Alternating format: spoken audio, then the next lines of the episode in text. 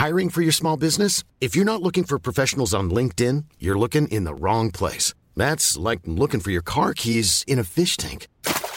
LinkedIn helps you hire professionals you can't find anywhere else, even those who aren't actively searching for a new job but might be open to the perfect role. In a given month, over 70% of LinkedIn users don't even visit other leading job sites. So start looking in the right place. With LinkedIn, you can hire professionals like a professional. Post your free job on linkedin.com slash people today. Bonsoir à tous et bonsoir à toutes. Bienvenue dans Punchline ce soir sur CNews. Les pieds dans l'eau, mais pas forcément complètement sous l'eau. Le Premier ministre était dans le Pas-de-Calais cet après-midi à nouveau à la rencontre des sinistres et des inondations. Gabriel Attal qui tente de démontrer qu'il n'est pas déconnecté des réalités du pays, alors que François Bayrou, lui, ne cesse de stigmatiser le fossé qui se creuse entre la France d'en haut et la France d'en bas. Des politiques qui ne font que passer en coup de vent et qui ne s'attellent pas à résoudre les vrais problèmes des Français. Est-ce que vous êtes d'accord avec cela? On va en débattre ce soir. On verra que la défiance est de mise sur de nombreux dossiers. L'agriculture d'abord, puisque la crise est loin d'être résorbée. Les agriculteurs menacent de reprendre leur blocage la semaine prochaine. Sur l'immigration, euh, les trois quarts des Français ne font pas confiance au gouvernement. Même chose sur la sécurité. Le boom des cours de self-défense ou d'armes de self-défense le prouve. Un climat d'inquiétude générale qui tenaille tous les secteurs de la société. Voilà les grands thèmes de nos débats ce soir. Mais d'abord, il est 17h, l'heure du rappel des titres de l'actualité avec Simon Guélin. Simon. Les établissements scolaires du Val d'Oise fortement impactés par le repli identitaire. C'est une information de nos confrères d'Europe 1. Les services de renseignement s'inquiètent de la multiplication de discours et pratiques islamisées, ainsi que des actes antisémites commis par les élèves dans le département. J'ai été blanchi en première instance, ce sera la même chose en appel. Réaction de François Bayrou après la décision du parquet de Paris qui a donc fait appel de sa relaxe dans l'affaire des assistants parlementaires européens. Le parquet estime que les preuves de ces délits sont réunies contre tous les prévenus. Et puis Judith Godrèche a porté plainte contre le réalisateur Jacques Doyon. Elle l'accuse d'abus sexuels à deux reprises à la fin des années 1980 alors qu'elle était âgée de 15 ans. L'actrice a également porté plainte contre Benoît Jacot pour viol avec violence sur mineur de moins de 15 ans, Laurence.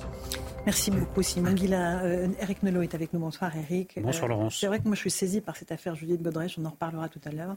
Mais la, violence de ce qu'elle dénonce, euh, le fait d'avoir été livrée en pâture à 14 ans à un homme de, plus de 20 ans, son aîné, qui en a fait un véritable objet, moi, me, me, terrifie, réellement. Mais elle en parle dans ces termes, hein, qu'elle est mm. passée d'un, a été livrée par un homme à un autre homme. C'est un peu glaçant. Absolument. Euh, on va euh, y revenir dans un instant. Louis de Ragnel est là. Bonjour. Bonsoir. Bonjour Laurence. Chef Bonsoir Laurence. politique d'Europe 1. J'espère que vous avez des nouvelles à nous annoncer. Bah, normalement, ça devrait être imminent, mais c'était déjà imminent hier. Ah, imminent ne vois-tu rien venir à l'horizon? Ah. Comment François Bayrou hier a, joué au chamboule-tout bah et puis euh, on va voir si la, pyramide s'est reconstruite. Il a bien réussi, hein, le chamboule-tout. J'avoue que c'était. On verra le, le résultat surtout. Oui. Alors, Florian Tardif est là, pareil, euh, service politique CNews. On verra qui de vous deux aura les premières infos. Euh. Je vous assure que le public qui nous regarde palpite à l'idée d'avoir ce, nouveau gouvernement élargi de, Gabriel Attal. On est appelé tous les jours par, tous les jours. des spectateurs qui, n'en peuvent, plus, Qui n'en peuvent plus. Ah, je sais on a mis un service vous êtes euh, en train de, vous dire, mais vous inquiétez pas, on va parler des vrais problèmes qui, vous concernent. Céline Pina est là, elle rigole déjà. Merci d'être avec nous, Céline. c'est vrai que voilà, il y a parfois de quoi. Vaut mieux en rire qu'en pleurer. Hein, oui, puis, en, puis en attendant, voilà, la route qui poudroie, l'herbe qui verdit mais on ne voit toujours rien venir. À l'horizon. Mais bon, est-ce qu'il y a besoin de tant de ministres voilà. Est-ce qu'à 15, ils ne peuvent pas faire le travail? Jean-Sébastien Ferjou, bonsoir, bonsoir, directeur du site Atlantico. Il y a besoin de ministres, Laurence, dans un système dans un spoil system à l'américaine où vous changez toutes les têtes d'administration centrale à chaque changement de majorité. Alors, spoil system, c'est de l'anglais. Hein. Non, mais c'est ce que je vous décris, c'est-à-dire, mais ça s'appelle quand même vraiment comme ça, où on remplace toutes les têtes d'administration à chaque changement de majorité. Vous pouvez avoir un gouvernement resserré dans un système à la française où l'administration de facto tient le pouvoir, si vous avez besoin de ministres politiques, parce que sinon c'est l'administration qui dirige. Allez, Gabriel. Mais pas des faux ministres. Gabriel Attal, depuis, euh, il était cet après-midi dans le Pas-de-Calais, et c'était le premier euh, déplacement qu'il avait fait dès qu'il a été nommé à Matignon. Il veut montrer sans doute qu'ils ne sont pas déconnectés de la réalité. On va rejoindre sur place Thomas Bonnet et Thibault Marcheteau.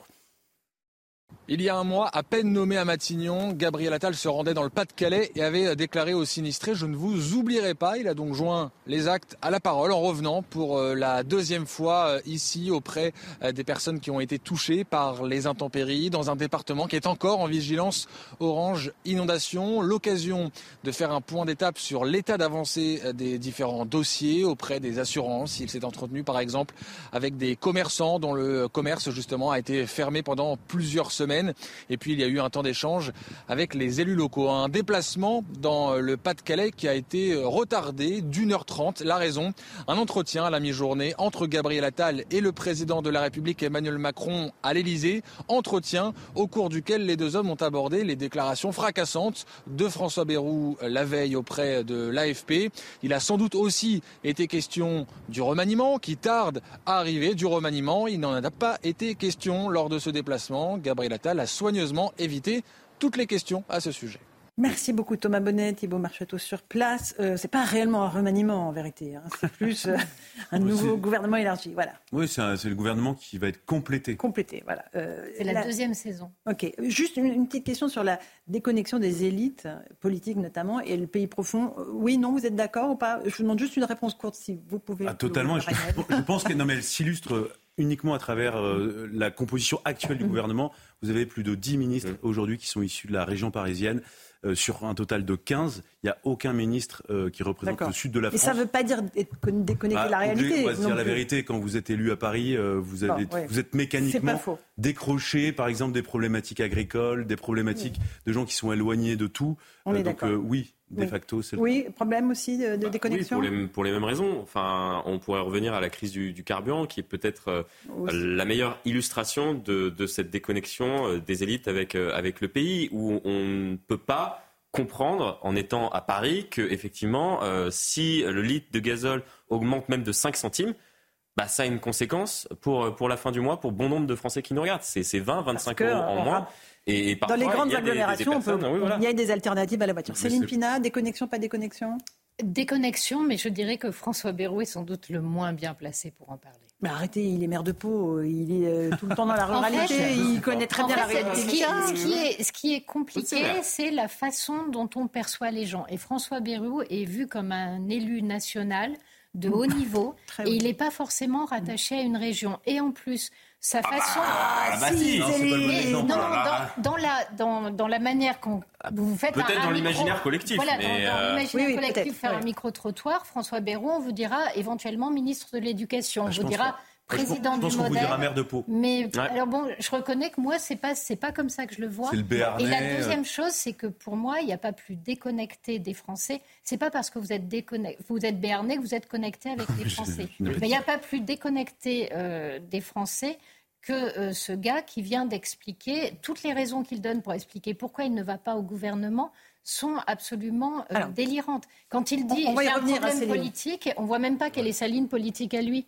Comment est-ce qu'il pourrait s'opposer à une autre ligne politique Ah, vous n'avez pas dû l'étudier, là, c'est prêt. Mais on va y revenir dans un instant, Céline. Rapidement, euh, déconnecté, pas déconnecté? C'est beaucoup plus sociologique que géographique, parce que je pense que, quelles que soient les origines géographiques ou sociologiques de Gabriel Attal, il comprend, me semble-t-il, mieux les Français que des gens qui peuvent être maires d'une grande ville de province ou même d'une petite ville de province. Mais oui, incontestablement, à part en quelque sorte Gabriel Attal, il y a quand même dans ce gouvernement essentiellement des gens déjà qui ne sont pas des politiques. Emmanuel Macron mm. a pensé sa, vie politique euh, comme ça, en disant la case élection, euh, c'est l'ancien monde, être député, c'est ennuyeux. Mm. D'ailleurs, le cumul des mandats a fait que les députés ne représentent plus vraiment les Français, parce que les maires des grandes villes n'ont pas voulu euh, avoir des concurrents, donc ils ont envoyé ceux dont on va avoir une maire en ligne dans un instant. Mais oui, mais quand même, on a créé une classe politique quasiment délibérément c'est vrai, mais je pense qu'on n'avait pas envisagé ces conséquences. Et attention à la Talmania aussi. téléspectateurs, je ne sais pas si vous avez un avis sur la question. Est-ce que vous pensez que nos politiques sont déconnectés de la réalité? Est-ce qu'ils représentent bien l'intégralité du territoire français? Vous pouvez flasher ce QR code et nous faire vos petites réponses. Vous enregistrez ça. On appelle ça le Civox. C'est super moderne. On a testé, c'est hyper et, et ça marche très bien. Allez-y, j'attends vos, interventions. Bah, déjà, pour des raisons personnelles, j'aime pas qu'on dise du mal des gens du 64. C'est très, personnel, donc Béraud.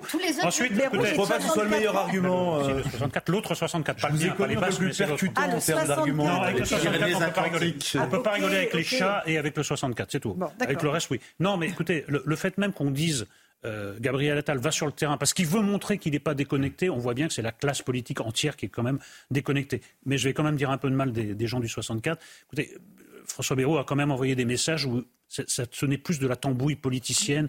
Je veux tel poste, je veux que le modem étant voilà. Que, on va l'écouter tout à l'heure. Oui, voilà. Mais juste pour, je ne veux pas épuiser le sujet, rassurez-vous, mais on, sent bien que c'est quand même plus dans la politique aérie encore à nouveau que dans la connexion avec les Français. Les Français s'en foutent un peu qu'il y ait 4 ou 5 ministres modem. Bien sûr. Je suis d'accord. Alors, Marie-Hélène Toraval est avec nous euh, en ligne. C'est la maire de Romans-sur-Isère. Merci beaucoup, Madame le maire, d'être euh, avec nous. Qu'est-ce que vous pensez de cette discussion du point de vue de François Bayrou? Est-ce que pour vous, ce qu'il dit a, une part de réalité C'est-à-dire nos élites parisiennes, politiques, gouvernementales, exécutives, sont quand même assez déconnectées de la réalité du pays.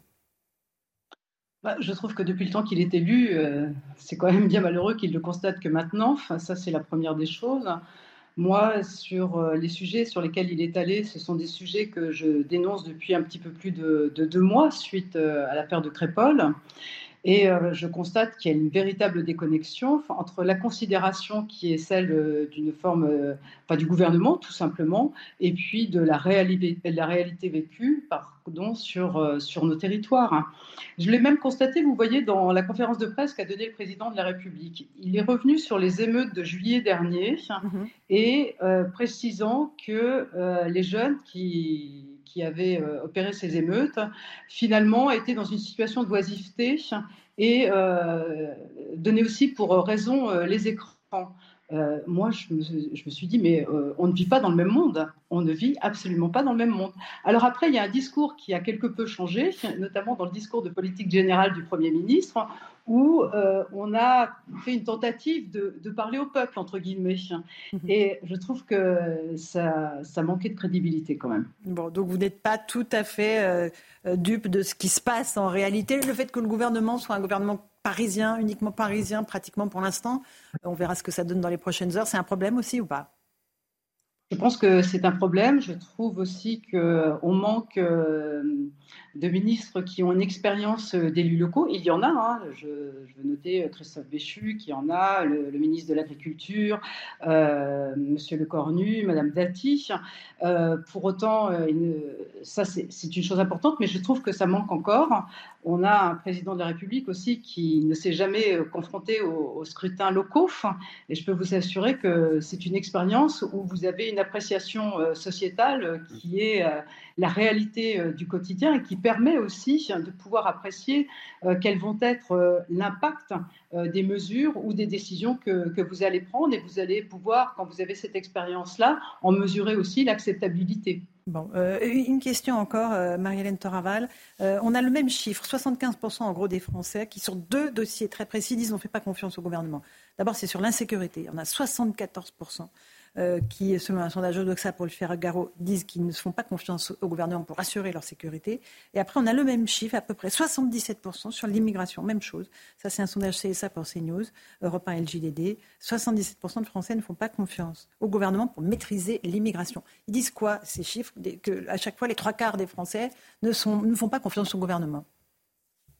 Je trouve que ces chiffres sont extrêmement importants et ils traduisent la réalité vécue sur, euh, le, terrain. Je reprends à nouveau la même expression.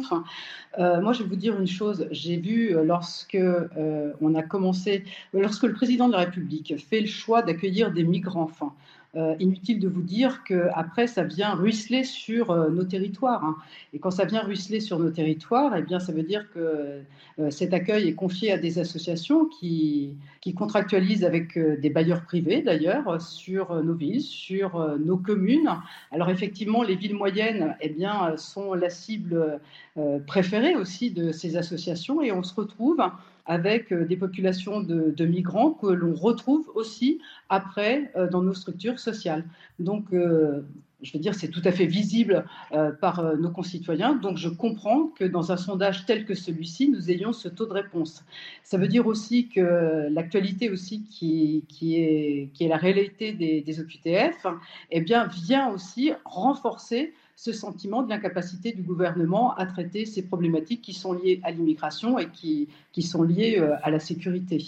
Aujourd'hui, euh, si vous regardez la sécurité, moi j'ai dit, je crois il y a un petit peu plus d'un mois, euh, par exemple, que le refus d'obtempérer devenait un sport national. C'est-à-dire qu'aujourd'hui, hein, un polynésien national, eh bien, il doit se préoccuper de savoir s'il ne va pas se retrouver euh, lui-même mis en accusation lorsqu'il va faire le métier qui est le sien. Ça veut dire aussi que nos forces de l'ordre ne sont pas soutenues dans les missions qui sont celles de tous les jours.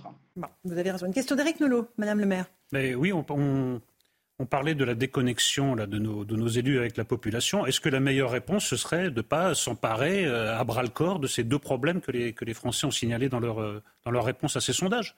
Il faudrait, euh, il faudrait euh, non pas raisonner à partir de, de, de, principes abstraits, mais dire les Français trouvent que ça ne va pas en, manière, en matière de sécurité, ça ne va pas en matière d'immigration. La seule manière de se connecter, c'est de répondre à leurs angoisses et à leurs interrogations. Bah, je trouve aussi, parce que lorsqu'on interroge les Français pour savoir quelles sont leurs priorités, l'insécurité, je crois, vient en premier, en premier lieu. Ça veut dire aussi que derrière. C'est le pouvoir d'achat qui arrive en premier. Deuxième. Alors, euh, ça dépend des, sondages, parce que moi, j'ai quand même vu que la problématique de sécurité était un des, des hein. euh, particulièrement prégnant des, des Français. Mais je, je, pense que le spectacle je, dis bien et je mesure le propos qui est le mien, qui a été donné à la population dans le cadre de la loi immigration, n'a fait que renforcer aussi euh, ce sentiment de déconnexion entre euh, le gouvernement ou l'élite euh, qui est en charge de, notre pays et, la réalité et l'appréciation que peuvent en faire nos concitoyens. Bien sûr. Céline Pina, vous êtes d'accord avec Marielle Toraval tout à fait. Et euh, je trouve que ce qu'elle a expliqué est très intéressant parce qu'en fait, elle, elle reçoit ce que nous, on ne voit pas. C'est-à-dire qu'on va dire, euh, vous avez tant de milliers de migrants qui vont arriver, ils vont être répartis sur le territoire.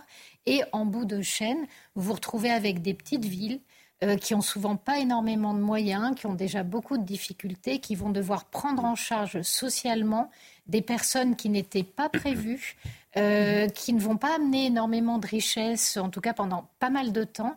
Et franchement, c'est en train, en plus, de déstabiliser complètement les provinces. Et je crois que euh, Marie-Hélène Toraval parle d'une réalité dont le gouvernement devrait se soucier un petit peu plus. Euh, Marie-Hélène Toraval, vous n'avez pas reçu de coup de fil du gouvernement à l'heure où on se parle? Ils n'ont toujours pas décidé de confier des postes importants à des élus de terrain qui connaissent leur dossier. On est d'accord? Oui, alors pour connaître les dossiers, on les, on les connaît bien. Euh, je dirais aussi une chose, on n'en a pas beaucoup parlé, mais euh, je pense qu'on on a mis une croix sur le cumul des mandats, et je pense que le mot cumul n'était pas le bon mot choisi. Parce qu'au travers de cumul, on avait l'impression quand même que bah, les élus ne faisaient qu'empiler les indemnités, tout simplement. Et je trouve que cette notion du cumul des mandats, c'est vraiment dommage, parce que je pense que ça, c'est vraiment venu nourrir euh, cette euh, déconnexion. Je pense qu'un député maire, par exemple, lorsqu'il va voter des lois, ou lorsqu'il va travailler sur des lois, ou lorsqu'il va proposer des amendements, ça aura beaucoup plus de sens que s'il est complètement déconnecté de la réalité du terrain. C'est absolument vrai. Ah, Louis Dragnel. Moi, je suis entièrement d'accord avec vous. On pourrait même parler d'une complémentarité des mandats. Et euh, mmh. d'ailleurs, on voit bien au niveau local à quel point ça fait défaut. Mais la difficulté, c'est que sur tous ces sujets-là, alors souvent, il y a eu des manips un peu politiques pour faire croire aux Français que euh, ça allait être pour leur bien. Et, et on a vu, moi, j'ai retrouvé des sondages, des enquêtes d'opinion au moment où François Hollande a, a décidé de mettre fin à ce système-là. Il y avait une approbation globalement euh, mmh. dans la population. La difficulté, c'est qu'à chaque fois, il y a des manipulations. C'est comme quand on vous dit la proportionnelle intégrale, c'est génial. Mmh. Bah, euh, c'est un avis très personnel. Euh, le, la fin du cumul, c'est super. Eh bien, il y a beaucoup de gens qui se disent bon bah c'est ça la modernité. Euh, sauf qu'en réalité, on n'explique pas ou alors on veut pas expliquer les conséquences euh, dans la vie des Français, le déséquilibre aussi que ça provoque par rapport à la représentation de gens qui habitent en province à Paris. C'est ça le, vrai sujet. Euh, et puis de manière, euh, je termine simplement avec un exemple. Euh, les fameuses enveloppes parlementaires qui permettaient à un député maire, par exemple, d'aller négocier auprès d'un ministre, d'avoir un peu de subvention pour notamment rénover un stade, pour rénover, pour de, financer des associations. Aujourd'hui, un député ne sert à rien et, non mais un député ne sert à rien. Non mais mais par rapport à ça, la meilleure illustration, mais demandez à des, non, demandez à des préfets, Laurence, demandez à des préfets quand il y a des déplacements ministériels. par le passé, euh, le ministre, quand il arrivait, il allait d'abord saluer les députés, députés maires, parce que c'est eux qui avaient la connexion Paris avec l'endroit où ils étaient. Maintenant, les députés, ils sont au fond de la salle et personne ne les connaît. C'est ça la réalité d'aujourd'hui. effectivement. il y a Moi, je pense qu'il y a aussi autre chose. Il n'y a pas que les élus, il y a la déconnexion parce que c'est l'administration, et je vous le disais tout à l'heure, qui a pris le pouvoir. Quand on a des politiques faibles, mmh. c'est l'administration qui prend le pouvoir et c'est une vision du monde. La vision du monde, McKinsey, hein, quand on voit la France comme un tableur Excel. Mmh. Oui, bah après, je sais. Non, mais c'est pas forcément les individus qui sont en cause, c'est le moule, c'est le même, c'est le mode de formation, c'est le mode de formation des élites françaises, euh, des élites françaises aussi. C'est d'ailleurs le remaniement. Et la diversité, et la diversité qu'on a fait semblant de faire rentrer à Sciences Po ou dans ces écoles-là, elle est parfaitement en trompe-l'œil parce que c'est uniquement, alors euh, ça, on trouve ça très exotique si vous n'avez pas exactement la même teinte de couleur de peau, mais pas du tout si par extraordinaire vous étiez, je sais pas quoi, souverainiste ou euh, libéral ou. Sciences Po, ils sont tous wokistes, ça marche très très bien. Oui, mais ce que je non mais Eric, ce que je voulais vous dire, c'est qu'on conçoit la diversité uniquement comme un gadget visuel et pas comme une question de fond. Allez, le dernier mot pour Marie-Hélène Toraval euh, sur cette question. Je vais reprendre un autre exemple pour vous montrer euh, la déconnexion aussi. Le, le, Premier ministre, dans son, discours de politique générale, à un moment donné, a dit, euh, notamment euh, s'agissant de la délinquance, il y a la, formule choc, tu casses, tu répares, tu salis, tu nettoies. Eh bien, moi, je vais vous prendre un exemple tout à fait concret. lors des émeutes de juin dernier, les émeutiers m'ont saccagé les bureaux euh, du bailleur social. Dans d'autres villes, ils ont brûlé des bâtiments, euh, des bâtiments publics. Euh, qu'est-ce qu'on fait? On leur donne une truelle, une pioche, ils font les fondations, ils remontent les murs. Donc, vous voyez, là, on est encore en déconnexion complète par rapport à la réalité. Quand on parle des travaux d'intérêt général, mhm. est-ce qu'il s'est rendu compte de toutes les formalités qu'il était nécessaire de mettre en œuvre des travaux d'intérêt général? Ça, c'est une question aussi quand il y a des travaux d'intérêt général, il faut aussi une structure qui, qui, accueille. Les entreprises, je vous le dis, elles n'en veulent plus. Quoi. Donc à chaque fois, ça retombe sur la collectivité. Et vous arrivez par exemple à, accomplir, à accomplir combien d'heures de TIG 70%, 30%, 40% je n'ai pas compris votre question, Madame. Combien d'heures de TIG vous, avez, vous arrivez, vous, à mettre en œuvre dans, dans votre commune? Je, ne peux même pas vous dire euh, le, pourcentage. Euh, je, pense qu'on est peut-être à 30%.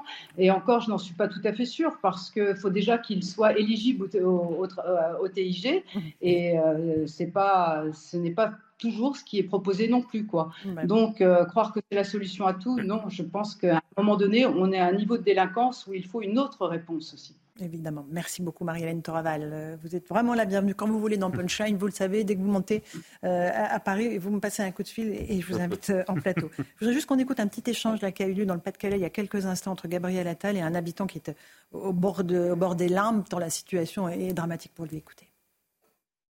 Mais il faut le vivre. Ah, mais je, je, je vais vous dire, je pense que bon, moi je vois qu'il y a la détresse qui est la route et la difficulté, mais c'est un millième de ce que vous, vous, vivez, évidemment, évidemment. Et moi je suis là pour, je suis là, je suis là pour entendre ça, pour qu'on trouve les bonnes solutions. Je sais que c'est dur. Je sais que c'est dur. Et je sais que vous, vous croyez plus parfois, mais on va y arriver. Vraiment. C'est pour la première fois que je craque. Et vous avez le droit de craquer. Vous savez, c'est ce que vous vivez. Il y a beaucoup de Français qui auraient déjà craqué, qui seraient même pas là pour en parler. C'est pas normal ça. Ouais, non, c'est fou. C'est fou. Il n'y a pas de, y a pas de. Y a pas de honte. J'ai confiance en vous. Je vous crois. Allez-y. Dans un mois, on se revoit. Eh oui, j'ai pris l'engagement. Allez, merci beaucoup. Je la trouve très importante, cette séquence, parce que ce que dit le monsieur, il dit j'ai confiance en vous. Il est en larmes, il est au bout, euh, on sent qu'il est au bout du rôle. Il a un politique qui est le Premier ministre, qui vient d'être nommé, qui a encore un, vrai capital, sympathie auprès des Français. Il dit je vous fais confiance. Moi, j'ai l'impression que c'est un pays qui dit ça à ses dirigeants. C'est votre dernière chance en réalité. Mhm. Parce que là, si vous, ne, vous nous trompez encore cette fois-ci, attention les dégâts. Bah, c'est-à-dire il y a eu déjà plusieurs dernières chances, c'est ça. Donc là, vraiment, un, jour, un jour, la dernière chance, c'est vraiment la dernière chance. Et quand on voit cet homme qui est au bout du rouleau en larmes, on se dit que confiance oblige.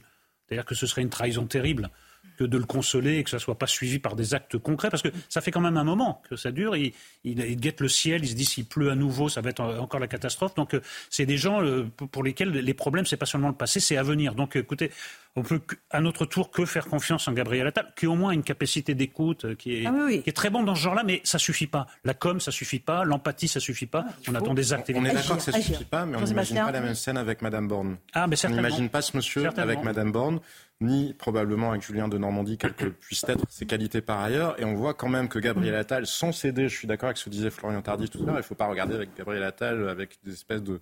Donc céder à une Natal mania, mais incontestablement, il apporte quand même une touche politique au macronisme qui en manquait singulièrement la semaine dernière, ben, le, Laurent, souvenez-vous, mhm. c'était on regardait ensemble, il y a eu la conférence de presse de Gabriel Attal à midi avec les agriculteurs qui plutôt applaudissaient les mesures qui avaient été annoncées. Emmanuel Macron annonce en substance la même chose à Bruxelles quelques heures après. Il dit s'il veut la guerre, il va l'avoir.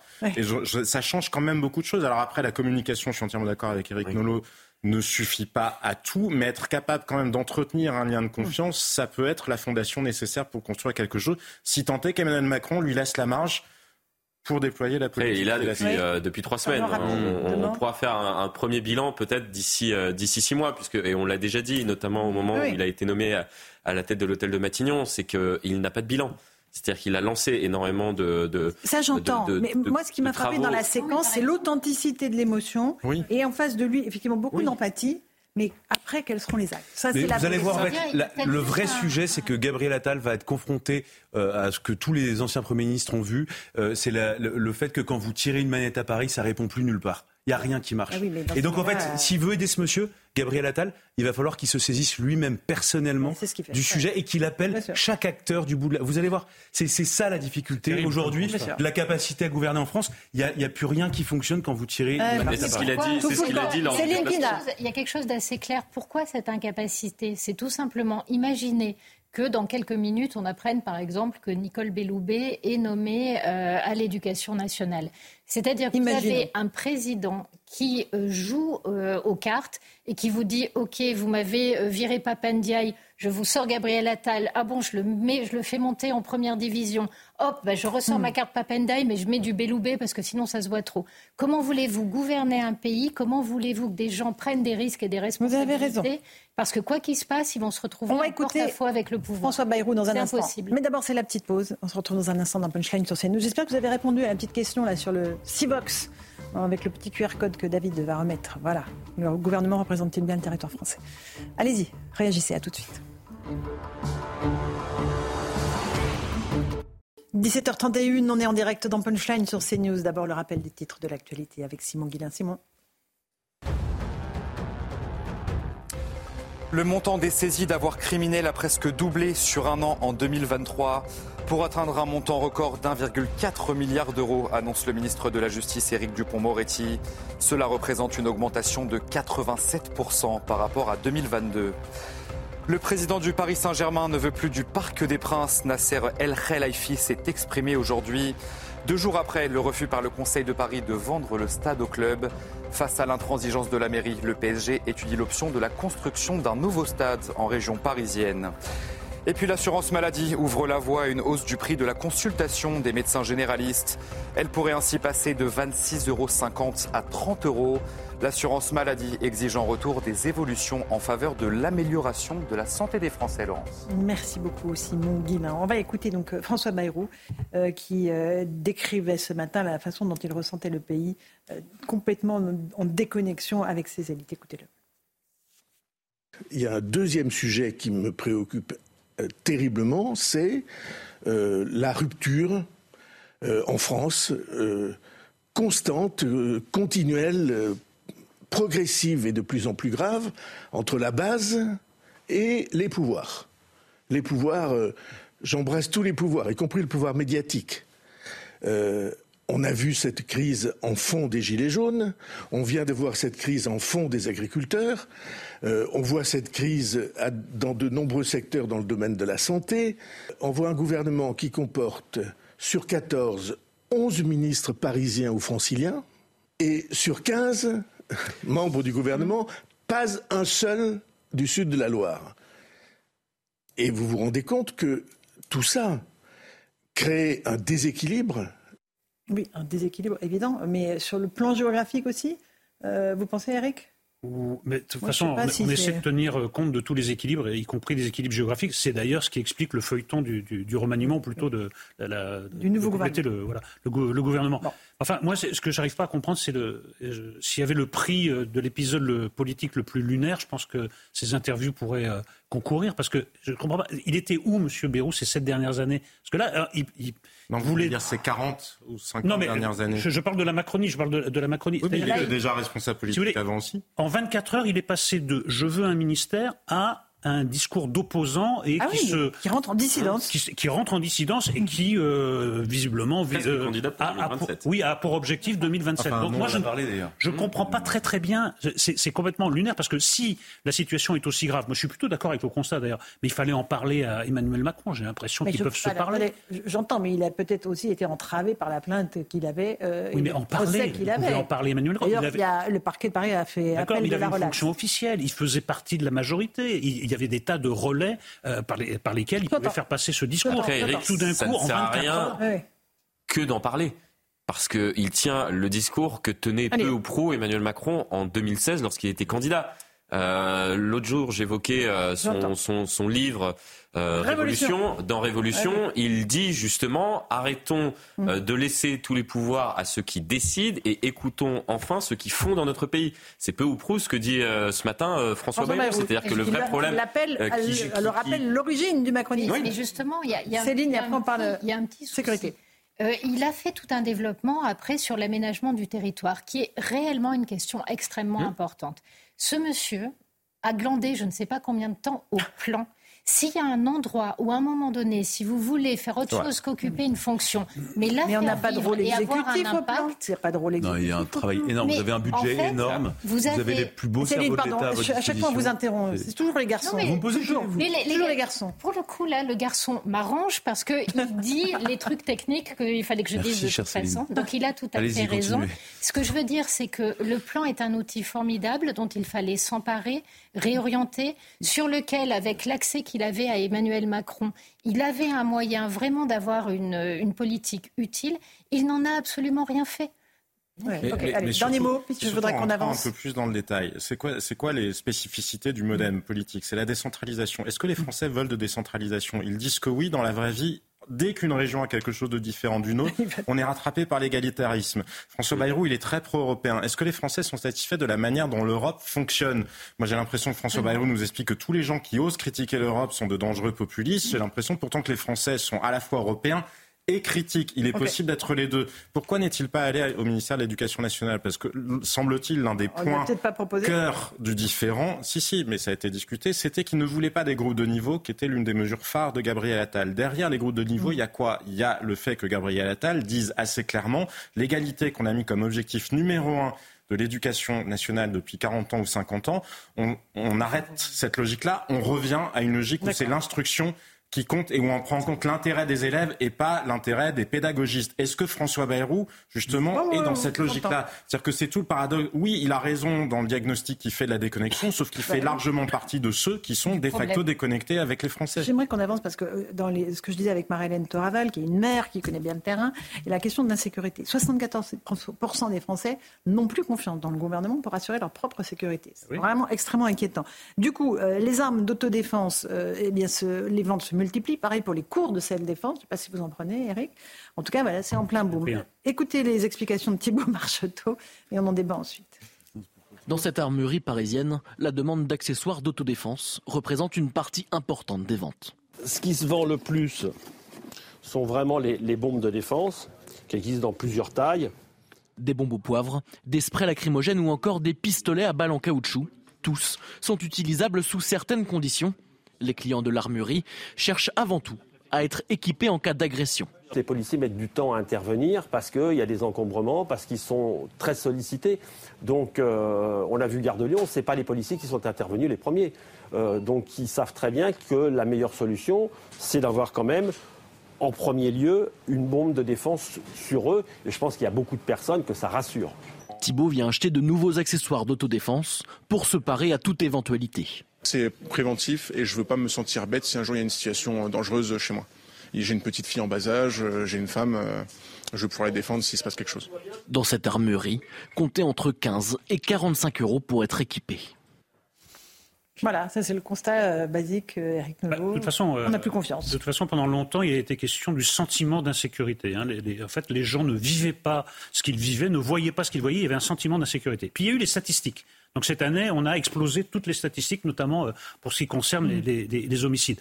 Donc les gens, voyant que les pouvoirs publics ne peuvent plus assurer leur sécurité, essayent à l'américaine de s'équiper. Mais on en discutait pendant le, sujet. Une arme, ça peut être une arme de défense et une arme d'attaque. Donc ça va être peut-être euh, pire, que le, pire que le mal. Le remède va être pire Après, c'est souvent des bombes euh, de, de gaz lacrymogène. Oui, mais moi j'ai eu une discussion l'autre jour avec quelqu'un qui, m'a expliqué, mais vraiment très calmement, qu'il avait acheté des armes, qui dormait avec des vraies de fort calibre sous son oreiller parce qu'il ne se sentait plus en sécurité. Et dans la communauté juive, excusez-moi, mais franchement, vu le climat. Et vu la montée de l'antisémitisme. Vu la montée de l'antisémitisme, ils prennent des cours d'autodéfense, mais on se procure aussi des choses un peu plus sérieuses, à savoir euh, des, armes. Non, c'est un, un, climat qui est vraiment très. Très délétère, très délétère. on parle beaucoup d'armes de défense. Euh, Éric Nolot a raison. C'est une arme de défense, euh, elle est défensive jusqu'au jour vous décidez qu'elle soit offensive, et là on change complètement de, mhm. de, de, de, monde. Euh, là où c'est très grave, au-delà même euh, du fait que les gens savent, mais moi je comprends, je ne vais pas les empêcher, ils ont peur, l'État n'est pas là pour... Euh, ils ont le sentiment que Dans la légalité, hein, toujours, lui, évidemment. Et objectivement, les gens font la... Non, dans la légalité. mais non, les gens, pas. Les, gens ne s'arment pas légalement. Il y a la plupart des armes que les gens achètent, ils ne les achètent pas légalement. Non, non. La ah réalité aujourd'hui, c'est celle-là. Bien il sûr, faut avoir un permis de détention d'armes. oui, il y a un marché parallèle énorme et il y a plein de gens qui n'ont pas de permis de port d'armes. Mais vous ne parlez pas des délinquants Ah non, pas du tout. On parle de, gens, qui, ou qui achètent des armes de chasse, qui achètent. Et donc il y a un marché qui est très important. Ça s'achète en ligne. Hein. Non mais ce qui est, en fait là où c'est grave, au-delà de, s'armer ou pas s'armer, moi je, n'ai pas de jugement sur ce que font les gens. En revanche, euh, ça, ça montre qu'il y a une vraie rupture du contrat social. Le contrat social, la base du contrat social, c'est que les Français payent des impôts pour déléguer euh, la sécurité à l'État. Donc c'est pas à nous d'assurer notre propre sécurité. Et donc si des gens font ça, c'est que réellement ils n'ont plus confiance dans l'État. C'est la confirmation euh, du sondage d'avant. Et simplement, je termine d'un mot, c'est jugé suffisamment, euh, c'est quelque chose de, très préoccupant par le ministère de l'Intérieur, à tel point que maintenant, depuis 2-3 ans, il y a des campagnes chaque année pour demander aux Français de déposer leurs armes. Alors officiellement des armes de guerre. Euh, des armes qui n'ont pas servi depuis très longtemps. La réalité, c'est simplement qu'il y a une volonté au ministère de l'Intérieur, et je peux la comprendre, peur que les gens de désarmer. les armes. Bien sûr, c'est ça le sujet. Qui rend les armes et qui ne les rend pas, ce qui peut encore déséquilibrer la, situation. Mais au-delà de ça, ce qu'on voit par exemple euh, sur les réclamations en termes de peine de mort, c'est que quand la justice fait bien son travail, quand les gens apprécient ce qui mhm. est fait, en règle générale, les gens qui adhèrent à la peine de mort baissent de façon drastique. Et là, qu'est-ce qui se passe? Si je prends la dernière affaire dont on a parlé, c'est un homme qui rentre sous OQTF, qui rentre dans une école avec un couteau, euh, école maternelle, qui mhm. essaie de s'en prendre à des enfants et à des gens. Heureusement, il y a un policier qui est là, qui est le papa d'un des élèves, qui va s'interposer, mais ça aurait pu très mal tourner. Eh bien, cet homme a été arrêté, il a été relâché dans les heures qui ont suivi. Comment voulez-vous, quand vous entendez parler d'histoires comme ça, que les gens ne finissent pas par se dire, eh bien finalement, mon gouvernement est complètement dingue, cette justice ne sait plus où elle habite, et ils vont essayer de trouver des solutions personnelles. Et c'est très grave, parce qu'en plus, les trois quarts des gens n'ont ni le sang-froid, euh, ni la connaissance des armes pour maîtriser ce qu'ils font. Et donc, au lieu de se protéger, parfois ils se mettent en danger ou ils mettent en danger leurs enfants, leur entourage. donc c'est très compliqué. C'est très dangereux. Et on, a beaucoup parlé des États-Unis, on s'est même moqué certainement des États-Unis à propos du problème que les Américains ont avec les armes à feu, puisque les armes, la vente d'armes est beaucoup moins contrôlée aux États-Unis qu'à en France. Mais nous, ce sont les attaques au couteau maintenant. Et quand on regarde l'exemple du mm. Royaume-Uni qui a quelques années d'avance, après les attaques au couteau, enfin maintenant ils ont à la fois les attaques au couteau et les attaques à l'acide. Et là, il y a à l'heure actuelle un fugitif qui est poursuivi parce qu'il a jeté l'acide justement sur une famille. Euh, je ne veux pas donner de mauvaises idées, je vous dis juste que aussi longtemps qu'on ne réagit pas et qu'on laisse s'installer un climat d'insécurité et d'impunité des facto. La punition arrive, mais elle arrive trop tard. On en a déjà parlé. C'est mm. pas que la justice est laxiste. La justice finit toujours par punir. Mais trop tard et dans le laps de temps qu'il y a entre les deux, c'est là où il y a des délinquants, c'est là où il y a des récidivistes, et c'est là où le contrat social est totalement dilué. C'est du laxisme. Quelqu'un qui a deux lames dans une école maternelle et qui sort sous contrôle Mais je suis entièrement d'accord avec vous. On peut faire un sondage, hein, ça va être 99%. Personne ne comprend. Sous OQTF, par Sous OQTF, non, il y a quelque chose qui est complètement déréglé. et il y a un autre phénomène, c'est l'hyperviolence. C'est-à-dire que les, policiers vous expliquent que maintenant on est passé de la violence à l'hyperviolence et la seule manière de les contrer, c'est avec des armes. Donc mm. les, gens se disent que pour sauver leur vie, il faut avoir une arme. Mais regardez ce qui s'est passé. On a parlé de l'élection de l'élection au Salvador. Le président salvadorien vient d'être réélu.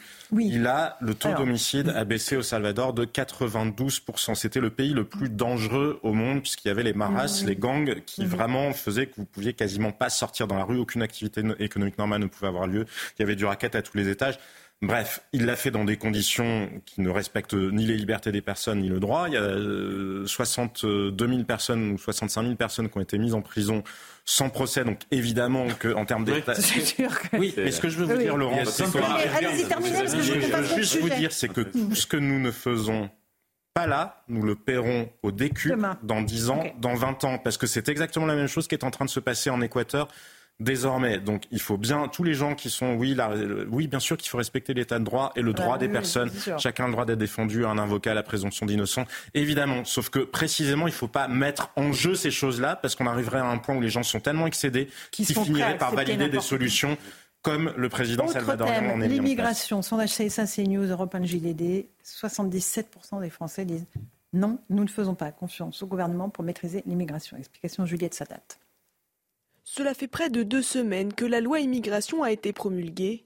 Objectif de cette loi contrôler l'immigration d'une part et améliorer l'intégration d'une autre. Elle était promise par Emmanuel Macron pendant sa campagne de 2022.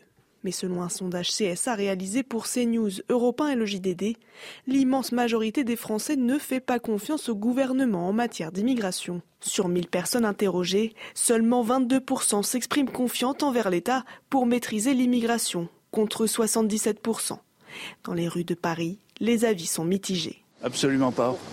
Ils font de l'affichage, mais ils n'ont aucune volonté réelle de maîtriser l'immigration.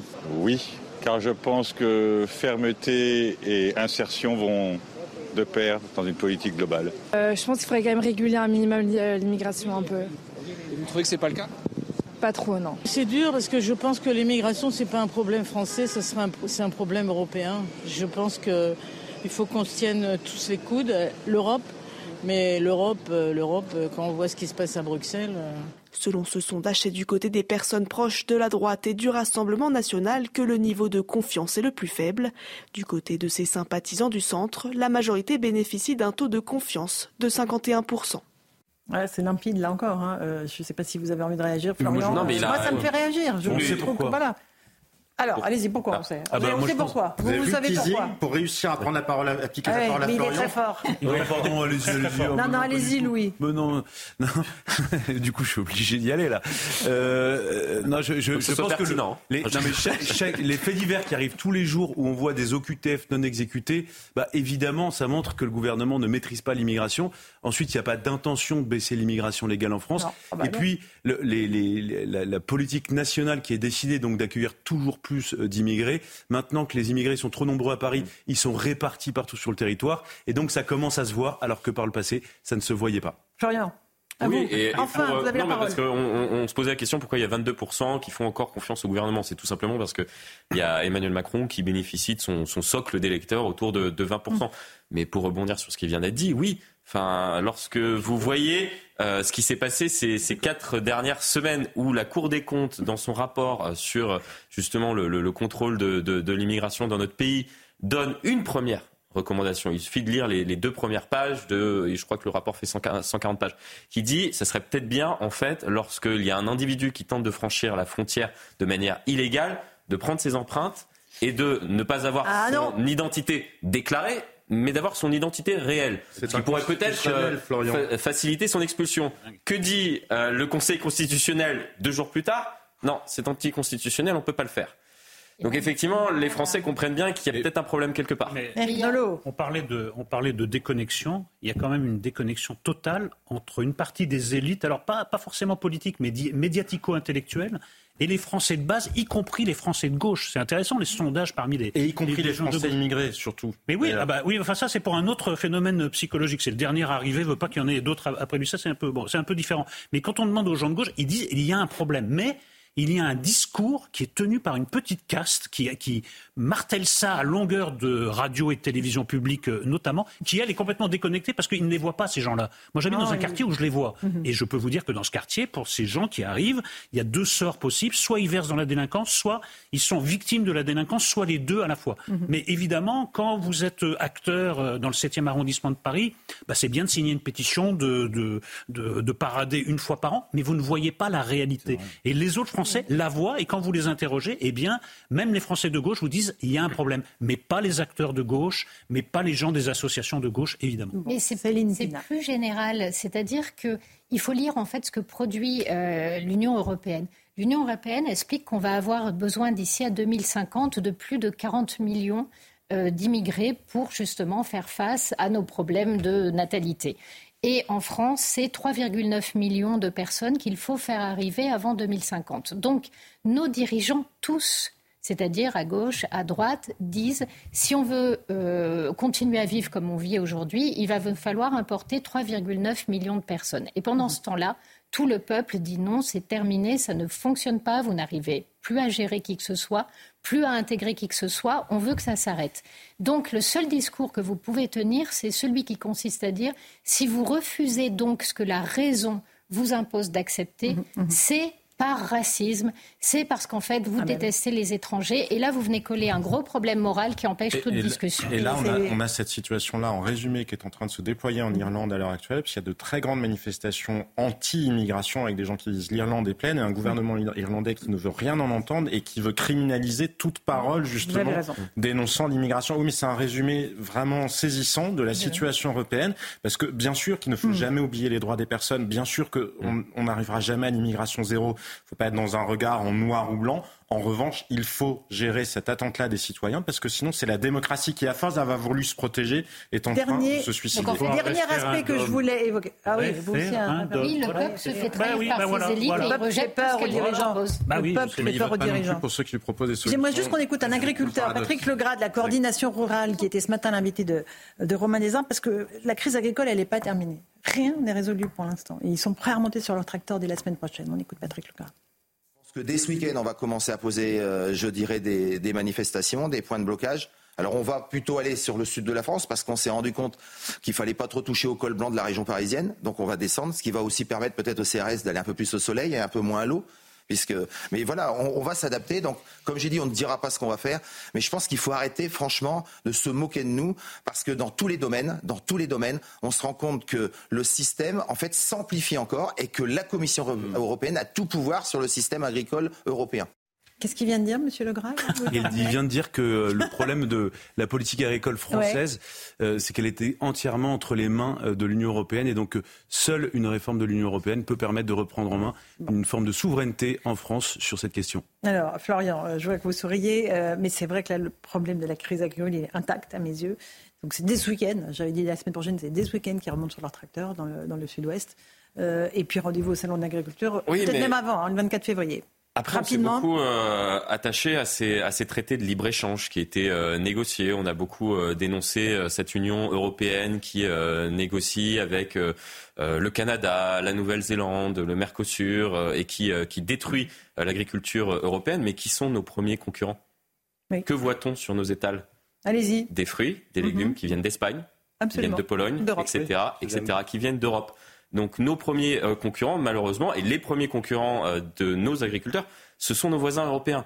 Et donc il y a peut-être une discussion à engager au niveau européen pour euh, tenter d'harmoniser effectivement les, les règles et qu'il n'y ait pas cette concurrence déloyale entre voisins. C'est un débat qu'on a eu pendant toute la crise agricole et je pense qu'on continuera à l'avoir. On fait une petite pause, on se retrouve dans un instant euh, dans euh, Punchline CNews et Europe 1. On sera rejoint par Catherine Ney.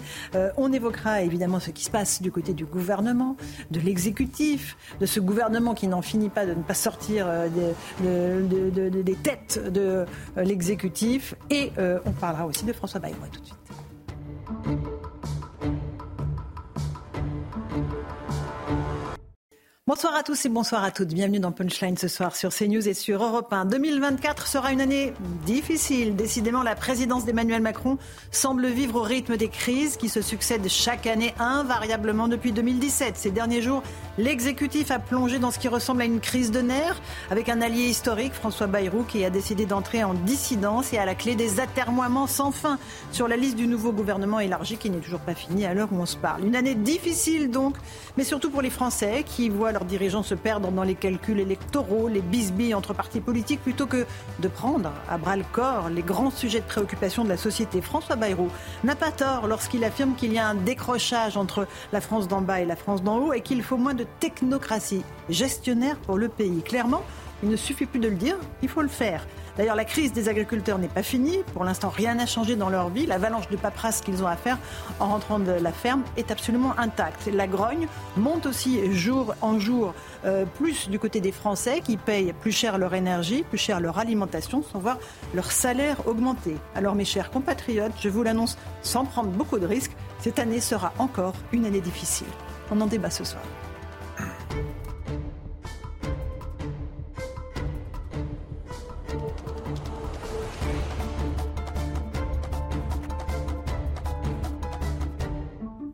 Il est pile 18h. Bienvenue sur Europe 1 et sur CNews. D'abord le rappel des titres de l'actualité. L'armée israélienne intensifie ses frappes sur Rafah, la ville la plus au sud de la bande de Gaza où se trouvent plus d'un million de Palestiniens dont la majorité sont des personnes déplacées.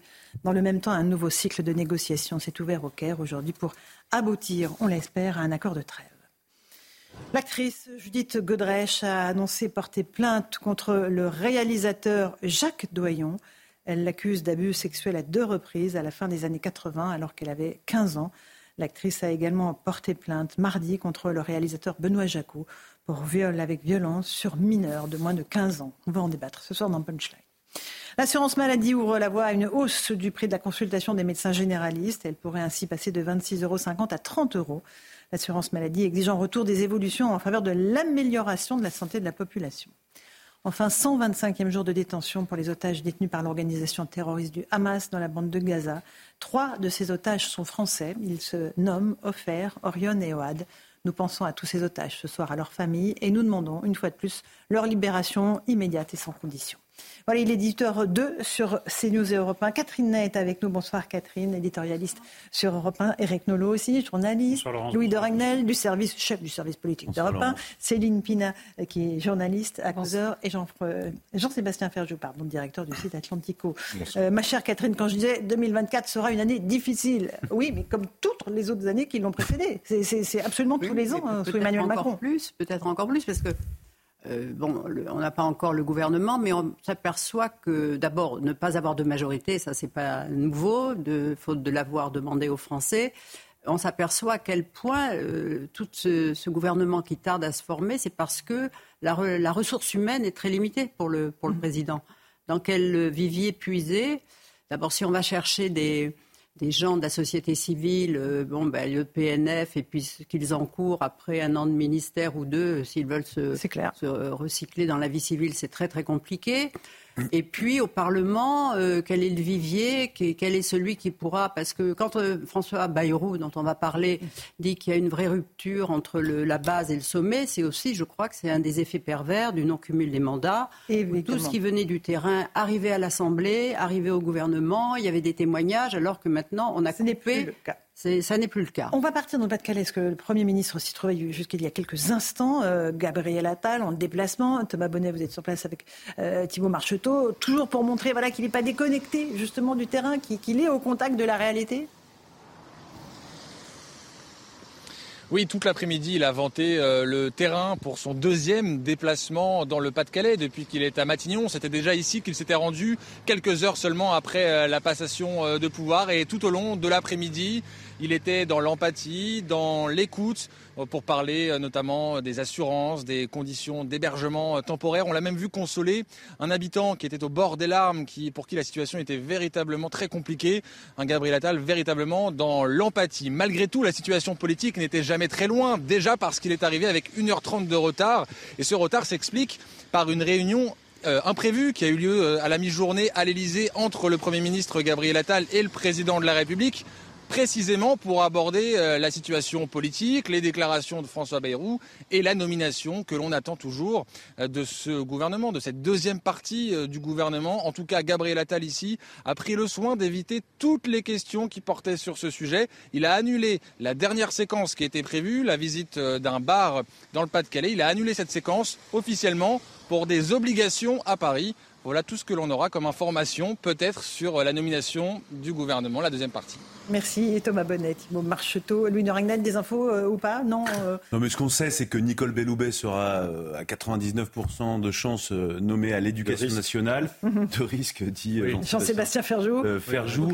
On sait que M. Valtou, Frédéric Valtou, va, devrait être nommé donc ministre délégué à la santé. On sait qu'Amélie Oudéa-Castera mécaniquement ne sera plus ministre de l'Éducation nationale puisque c'est Mme Belloubet mhm. qui devrait lui succéder. En revanche, Amélie Oudéa-Castera devrait conserver quand même un portefeuille ministériel en lien avec les Jeux Olympiques.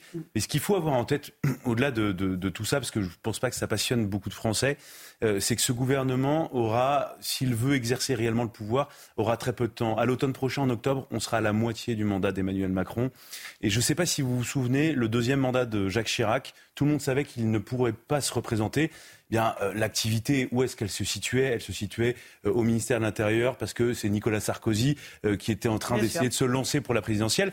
Et, et, on, va, on va assister à quelque chose d'intéressant, c'est que progressivement, à partir de la fin de l'été, et, et, puis ça, ce sera une, quelque chose qui se confirmera, les gens vont se désintéresser de plus en plus d'Emmanuel Macron, qui va essayer de conserver le plus possible. Tant qu'ils s'y soient jamais intéressés, Louis. Ce qui les intéresse, c'est leur problème. Non, mais il y aura, bien sûr. Non, mais là, on parle de politique. Et, ils savent quand même bien que tous décident encore à l'Élysée, Louis oui, c'est pas terminé. Oui, mais pas dans la mesure où il y aura forcément de la déception, euh, parce que les gens verront qu'il y aura des promesses non tenues, ils le voient déjà aujourd'hui.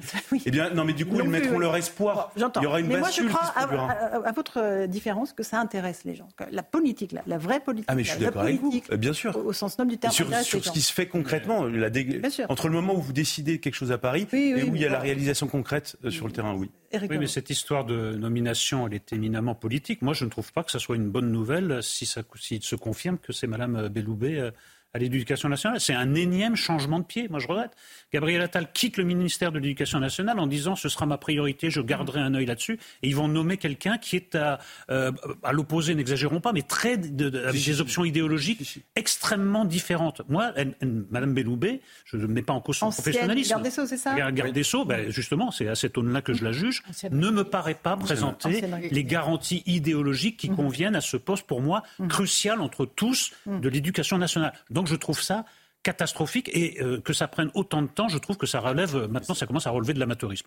Ça décrédibilise, totalement, ça démonétise la parole publique. Quel est le sens de, de passer de Papendiaï à Gabriel Attal, pour passer ensuite à Amélie Oudéa-Castera, puis ensuite à Madame Belloubet. Enfin, c'est comme si vous nommiez un jour Simone... Ça paraît très erratique. Enfin, une philosophe, et puis le lendemain Nabila, et qu'ensuite vous revenez... Enfin, ça n'a aucun sens idéologique. Dans le... Non, mais c'est à peu près du même... Non, mais c'est à peu près du même... Non, mais parce que...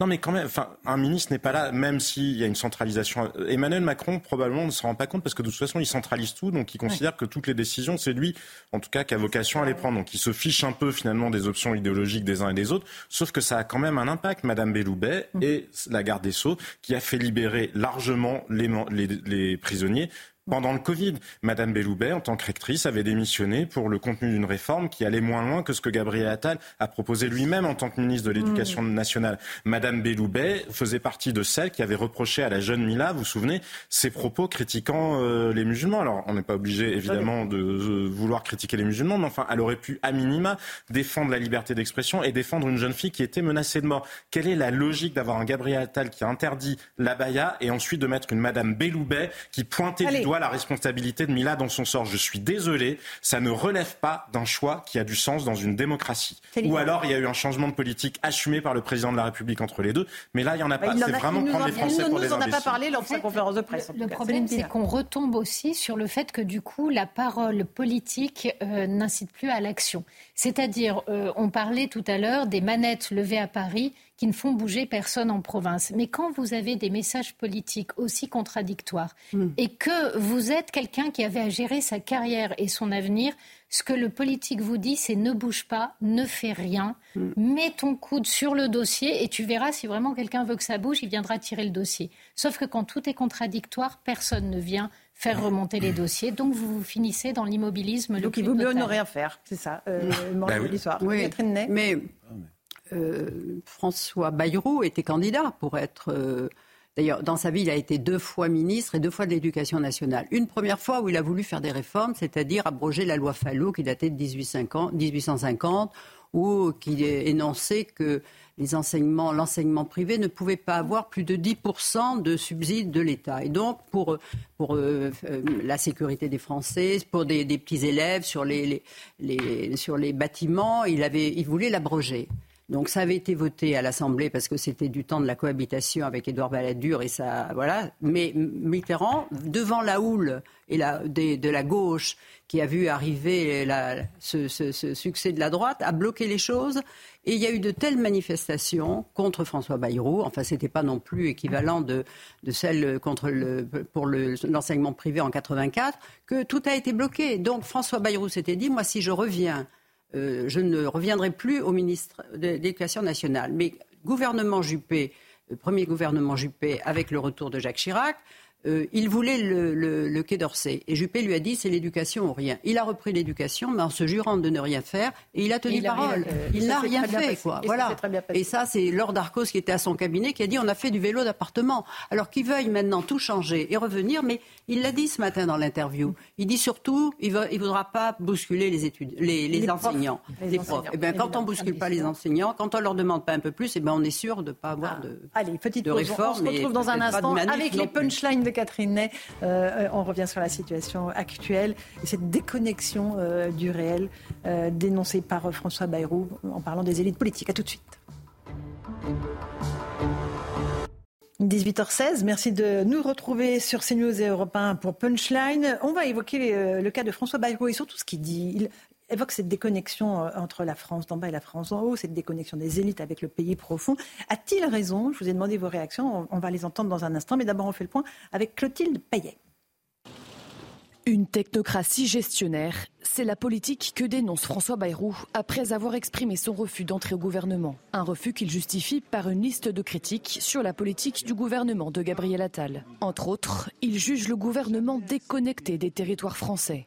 On voit un gouvernement qui comporte sur 14, 11 ministres parisiens ou franciliens, et sur 15 membres du gouvernement, pas un seul du sud de la Loire. Et vous vous rendez compte que tout ça crée un déséquilibre Un déséquilibre politique, mais le maire de Pau dénonce aussi une mauvaise gestion de l'éducation nationale. Gabriel Attal a fixé des orientations euh, et, je pense que ça, méritait euh, une, clarification. Euh, pour moi, en tout cas, l'éducation nationale, ça ne peut pas se redresser dans un climat uniquement gestionnaire. Le Béarnais a déclaré rester membre à part entière de la majorité malgré ses désaccords, suscitant l'embarras et la critique au sein du Modem. Catherine Ney, on connaît François Bayrou, triple candidat à la présidentielle, vous l'avez rappelé, deux fois ministre. Quand il, il rentre en dissidence quand il dit ça. Mais non, mais il était vexé parce qu'il a pensé, après avoir été relaxé, on allait lui ouvrir grand les bras, que le président allait l'accueillir, lui donner la voilà grande place. Or, il a été d'abord vexé, humilié, comme il l'a dit devant les députés euh, hier soir, qui dînaient ensemble. C'était un dîner prévu depuis longtemps. Les il a députés été humilié, Modem, de son parti. Mhm. son parti. Parce que le président a délégué au Premier ministre sa rencontre. Enfin, et là, il a vu le, Premier ministre. euh, et comme il avait dit le matin sur une chaîne que oui, euh, l'éducation l'intéresserait, ben là, le Premier ministre a dit qu'il n'en était pas question. Alors après, il voulait être d'abord ministre d'État, numéro 2 du gouvernement. Vous pensez bien, alors qu'il s'était opposé à la nomination de Gabriel Attal, pensez bien Gabriel Attal, avoir d'un côté l'Élysée qui sera sûrement très présent et de l'autre côté un numéro 2 qui fera sûrement de l'obstruction, il lui a dit niette. Et puis, alors il dit peut-être euh, un ministère, un grand ministère, des réformes, et c'était double niette. Alors là, bon, ben, je, je crois qu'il lui a proposé aussi le- la défense. C'est une initiative du Premier ministre. Mais c'est c'est les coulisses de, Oui, effectivement, voilà. de, de Mais ce enfin, qui il se passe dit- dans- donc il est sorti, il est sorti vexé. Hmm. Il est sorti vexé, d'où cette amertume. Et, et je trouve incroyable que ce matin sur France Info, une journaliste lui dit vous nous avez fait un caca nerveux.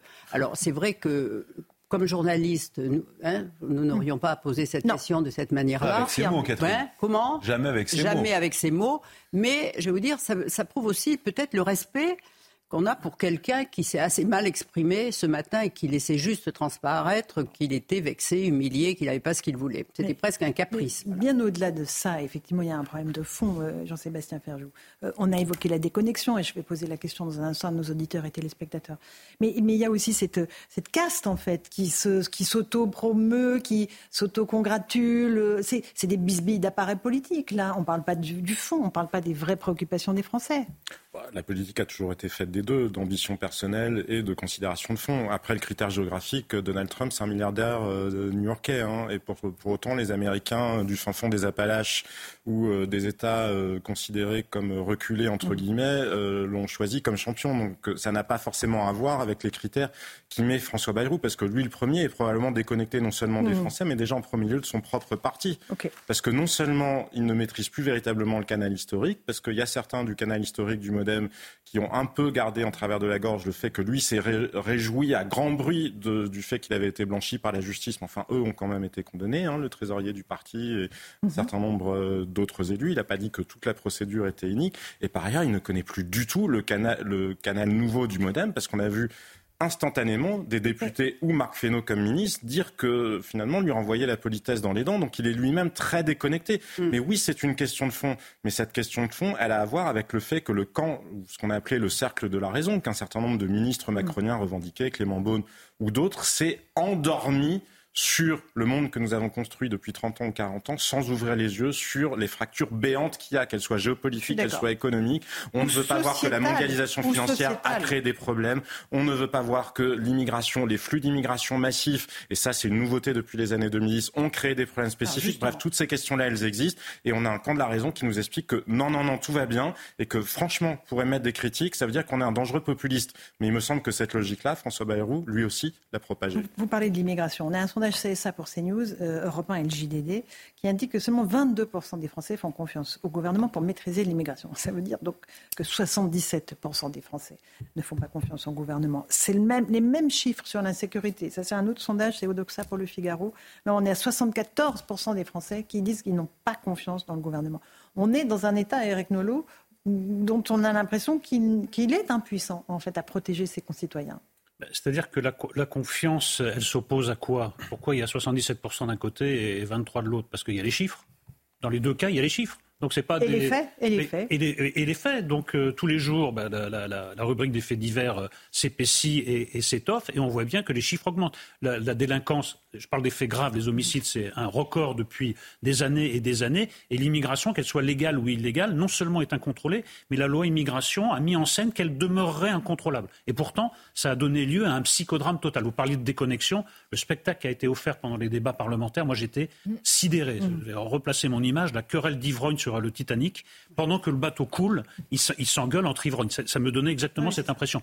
Donc, euh, si on n'éprouve pas à ce spectacle l'impression qu'ils sont totalement euh, déconnectés, c'est qu'on est dans la foi du charbonnier. Ça doit correspondre, ça a été dit tout à l'heure, en effet, à la base électorale euh, d'Emmanuel Macron, des gens qui tout comme d'ailleurs à la France insoumise, des gens qui ne bougeront jamais d'opinion parce mm. que ce n'est pas les faits qui les intéressent, c'est l'idéologie. Céline Pinard, rapidement. C'est parce que s'ils vivent dans un monde extrêmement réduit. Euh, par exemple, aujourd'hui, toute l'élite française et tous les politiques pensent que de toute façon, on ne peut pas s'en sortir tel qu'on est.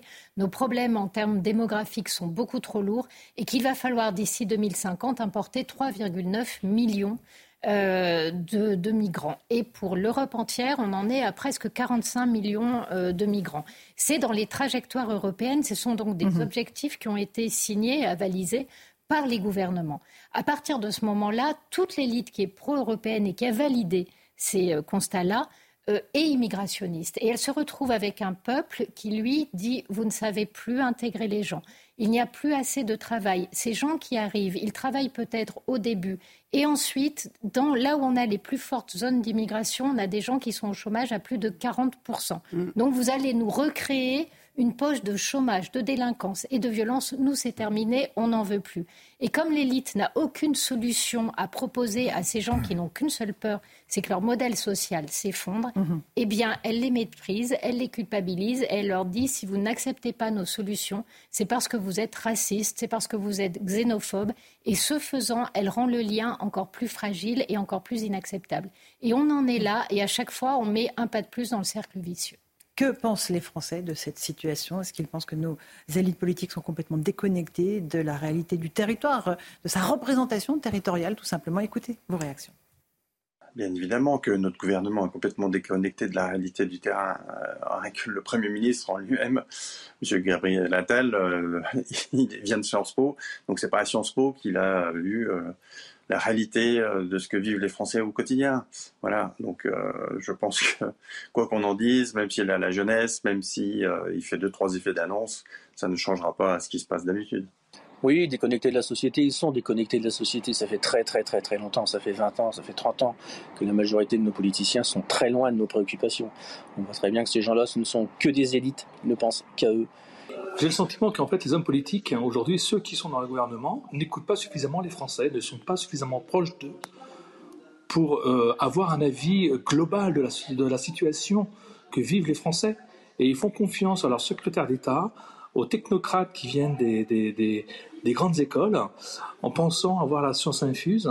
Moi, ce que, ce que je pense, c'est qu'en fait, les politiques devraient descendre sur le terrain, écouter les maires, écouter les députés, voilà, écoutez les maires, écoutez les députés, Catherine, et ça revient à ce que vous disiez, le cumul des mandats qui a empêché donc cette connexion Alors, je euh, crois que euh, la réalité. Gabriel Attal, qui évidemment est plein de bonne volonté, a, un mentor qui est Jean Castex.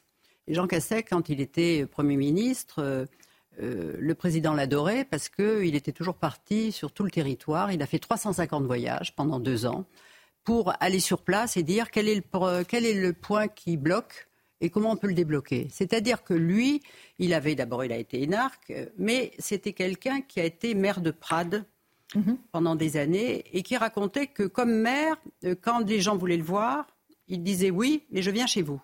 Et en allant chez eux, il se rendait compte du quotidien, de ce que vivaient les gens, les ennuis de voisinage, les petits tracassins, les choses comme ça. Et il savait parler aux gens. Et il a fait un travail euh, assez formidable qui fait que je ne sais pas s'il a une ambition pour après.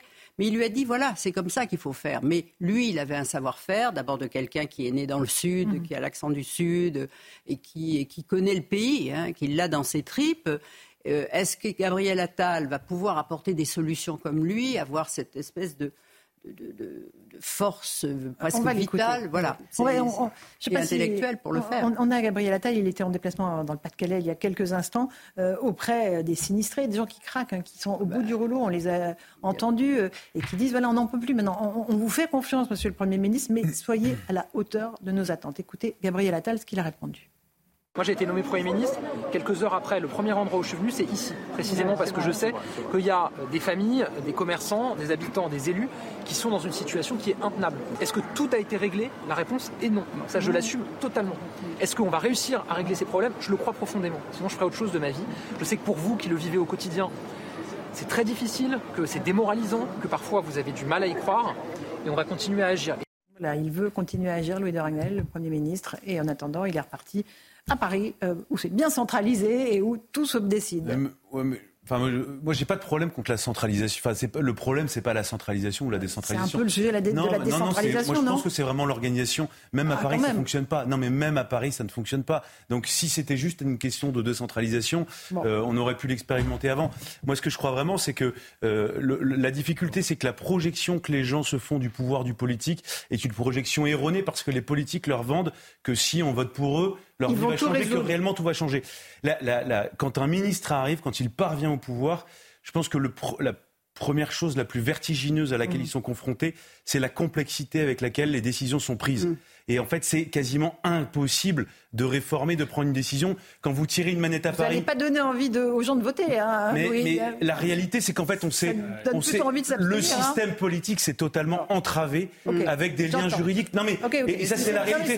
Et, nous devons avoir le courage, mais ça, c'est le problème des citoyens aussi, d'aller au bout des logiques. On veut tout et son contraire. On veut la protection européenne sans voir que l'Europe de facto réduit aussi la souveraineté française, c'est le triangle d'incompatibilité. Il y a un universitaire euh, qui s'appelle Danny Rodrigue de Harvard qui le décrit très bien. On ne peut pas avoir trois choses en même temps. On ne peut pas avoir la souveraineté nationale, la démocratie, plus une intégration économique. Parce que soit vous avez le contrôle démocratique et il se fait au niveau international et il faut aller vers plus de fédéralisme, par exemple, pour l'Europe, soit vous gardez la souveraineté nationale et la démocratie et vous renoncez à cette intégration. Dit autrement et pour parler de manière triviale, on est le cul entre deux chaises. Donc à un moment, il faut choisir. C'est soit plus d'Europe, soit moins d'Europe, soit plus de mondialisation, soit moins de mondialisation. Ben oui, mais on ne choisit, mais on ne choisit pas parce que les, les citoyens ont tendance à voter pour des candidats qui, sous couvert d'être le camp de la raison, ne font en fait que défendre ce statu quo-là qui en réalité n'est pas viable. Et Catherine. Mais Catherine Ney posait une question, euh, se demandait, vous vous demandiez si Gabriel Attal saurait se reconnecter.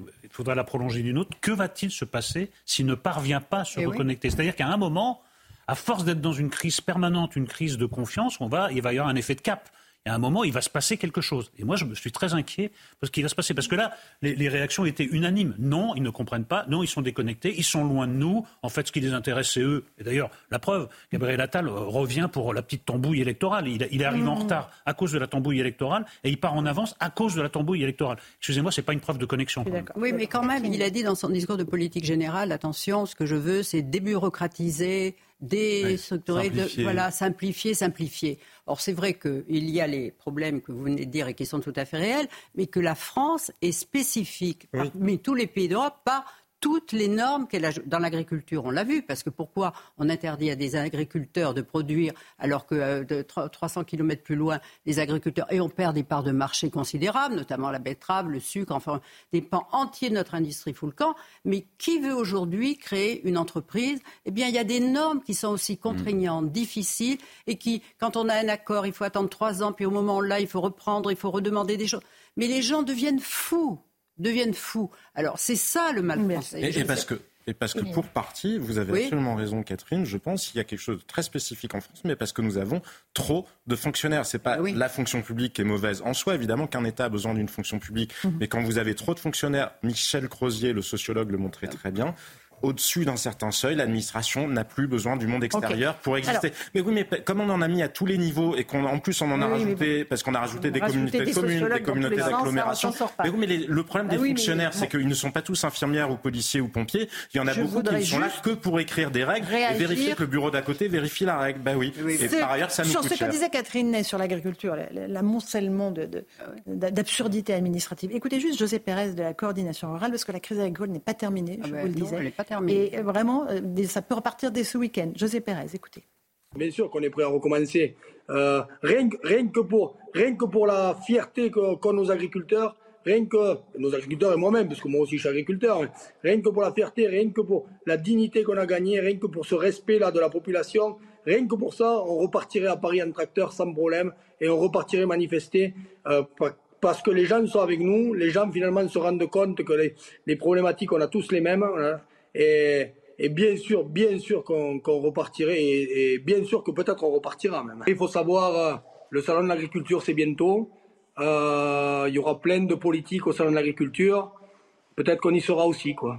Voilà, euh, rien n'est rien n'est résolu en tout cas. Voilà, on va faire le rappel des titres de l'actualité. 18h32 en direct sur CNews et sur Europe 1. Simon Guillain est là. Les accusations à l'encontre de Gérard Miller se multiplient. Ce sont désormais 41 femmes qui témoignent contre le psychanalyste et chroniqueur, dont 3 pour viol. Cela fait suite à une enquête publiée par le magazine Elle. Plusieurs femmes ont annoncé leur volonté de porter plainte. J'ai été blanchi en première instance, ce sera la même chose en appel. Réaction de François Bayrou après la décision du parquet de Paris qui a donc fait appel de sa relaxe dans l'affaire des assistants parlementaires européens. Le parquet estime que les preuves de ces délits sont réunies contre tous les prévenus. Et puis le montant des saisies d'avoir criminel a presque doublé sur un an en 2023 pour atteindre un montant record d'1,4 milliard d'euros, annonce le ministre de la Justice Éric Dupont-Moretti. Cela représente une augmentation de 87% par rapport à 2022, Laurence. Merci beaucoup Simon Guillain. On va faire une petite pause. Vous évoquiez l'affaire Gérard Miller, 41 femmes qui portent plainte on, va l'évoquer dans un instant. On évoquera aussi l'actrice Judith Godrèche, qui a porté plainte contre deux hommes, Benoît Jacot, réalisateur, et Jacques Doyon. Elle les accuse d'agression sexuelle. On va parler de ce phénomène de l'emprise et des agressions sexuelles sur de très jeunes filles, 14-15 ans. Euh, à tout de suite dans Punchline sur CNews et sur Europe 1. 18h38, on se retrouve en direct dans Punchline sur CNews et sur Europe 1. On va évoquer maintenant les agressions sexuelles sur de très jeunes femmes. On parle de 14-15 ans. Euh, à la lumière de ce que l'on découvre, de ce qui se déroule dans le cinéma français, euh, l'actrice Judith Godrèche qui porte plainte. Il y a aussi énormément d'affaires euh, qui ont été ainsi rendues publiques. On est avec Maître Isabelle Steyer. Bonsoir. Vous êtes avocate spécialiste des, des violences conjugales. Eva Darlan également est en ligne, actrice, comédienne. Merci beaucoup d'être avec nous parce que c'est important important d'avoir euh, votre témoignage ce soir. On va juste faire le point d'abord sur ce que dit aujourd'hui l'actrice Judith Godrèche avec euh, une authenticité, une dignité absolument incroyable euh, dans les mots qu'elle emploie, et le parquet de Paris qui a ouvert une enquête à la suite de sa plainte. Explication Camille Guédon. C'est la première fois que Judith Godrèche s'exprime après le dépôt de sa plainte contre deux réalisateurs. Interrogée ce matin, l'actrice a évoqué l'emprise que Benoît Jacot a eue sur elle lorsqu'elle était adolescente. J'étais tellement docile. Hein. Enfin, je veux dire, au début, j'étais complètement euh, endoctrinée, quoi. C'est comme si j'avais joué un, une secte et que j'étais la, vous voyez, la préférée de toutes les filles de la secte. Enfin, je suivais complètement les règles de mon gourou, quoi.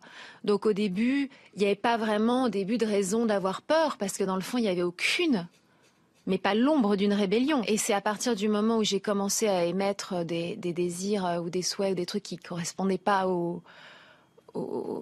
à ces règles, euh, que là, c'est devenu euh, terrifiant. Judith Godrèche accuse également le réalisateur Jacques Doyon d'avoir abusé d'elle sexuellement alors qu'elle était âgée de seulement 15 ans à l'époque des faits. Il a engagé un acteur qui s'appelle Rudiger Hauer. On a commencé le tournage et il l'a viré. Et il s'est mis à la place. Et puis après, à Ibiza, euh, il me faisait écrire des scènes la veille pour le lendemain. Bon. Et puis tout d'un coup, il décide qu'il y a une scène d'amour, hein, une scène de sexe entre lui et moi. Et là, euh, on fait 45 prises. Et j'enlève mon pull et je suis torse nu et il me pelote et il me l'épelle. Et il y a Jane qui est là derrière le combo et c'est une situation... c'est Jane Birkin Ouais une situation extrêmement douloureuse pour elle. Pour l'heure, les deux réalisateurs nient les accusations de l'actrice. Une enquête a été ouverte par le parquet de Paris. Euh, je vais vous passer la parole dans un instant, maître Isabelle Steyer, mais j'aimerais tout de suite me tourner vers vous, Eva Darlan. Quand vous entendez ce témoignage, euh, qu'est-ce, que, qu'est-ce qui vous vient à l'esprit? Vous vous dites, euh, on aurait dû les protéger, ces jeunes femmes elles, auraient pu être protégées ou pas? Ce que je vois surtout, c'est qu'il a fallu toute une vie à Judith Godrèche pour arriver à parler quand même. C'est quelque chose d'une violence inouïe. Et, euh, et, il est possible que ce soit classé sans suite, qu'il y ait prescription. Euh, ce sont des, euh, des crimes qui ne devraient jamais être prescrits. Enfin, 14 ans, je me demande même jusqu'à quel point ces, ces gens-là ne sont pas des pédophiles. Mhm. Oui, ce sont des prédateurs, en tout cas, c'est évident. Ce sont des prédateurs. Et d'un côté, d'un côté, on demande aux femmes de parler. Hein, on leur demande de parler. Et dès qu'elles ouvrent la bouche, on dit attention, présomption d'innocence. Hein, N'allez pas trop loin. Et puis euh, voilà, et puis ça se termine un petit peu euh, en autre boudin où euh, les gens ne sont pas vraiment, enfin ils sont pas punis vraiment, mais ils ont dégommé des vies ces mecs-là. Bien sûr que tous les hommes, mais mon Dieu, heureusement, ne sont pas comme ça. Mais ces prédateurs-là, ils doivent être euh, absolument punis. Il faut quand même se souvenir que le viol et toutes les exactions euh, sexuelles ne sont, ne sont pas du domaine du désir sexuel, mais du domaine de la puissance et de la volonté d'abîmer l'autre et de lui montrer que c'est lui qui est. Et d'ailleurs, euh, Judith le dit très bien quand elle dit du, du jour où j'ai commencé à dire ah ben je suis pas tout à fait d'accord, là ça n'a plus été. Ça veut bien dire qu'il n'y a pas de place. Les, êtres, les femmes et les enfants sont complètement objectifiés et doivent obéir et être sujets, euh, euh, objets objet euh, définitivement. Est-ce que c'est particulier Alors, c'est pas particulier au cinéma français, mais on découvre, Eva Darlan, que, ça, se déroule comme ça, que certains réalisateurs, producteurs aussi, sont de véritables prédateurs. Ils s'en prennent à des jeunes filles qui rêvent peut-être euh, voilà, de, devenir des stars. Euh, il n'y a aucun. Aujourd'hui, on sait que y a, sur chaque tournage, il y a désormais des référents pour éviter ce type de situation. Mais est-ce que vous avez vécu des situations similaires ou pas?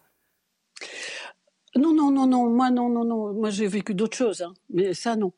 Euh, simplement, euh, je crois que c'est pas du tout dans ce métier que ça se passe, ça se passe partout, mais partout, y compris à la poste, à la banque, partout. À partir du moment où quelqu'un a le pouvoir et qu'il entend euh, l'exercer sur des femmes, euh, qui sont en situation de faiblesse, qui, qui travaillent moins, qui ont moins d'argent, euh, qui ont besoin de ce travail, qui, etc. Je veux dire que euh, c'est facile. Non, non, c'est partout. Alors évidemment, les gens connus sont plus dans la lumière. Et, et mais c'est bien, c'est très très bien. C'est très très bien que Gérard Depardieu soit euh, accusé. C'est très bien, c'est très bien que PPDA, etc. Maintenant, on attend hein, Nicolas Hulot, donc euh, bon, allez, tout ça, ça passe à la trappe. Il y a quand même, il y a quand même pas de condamnation. C'est quand même dingue.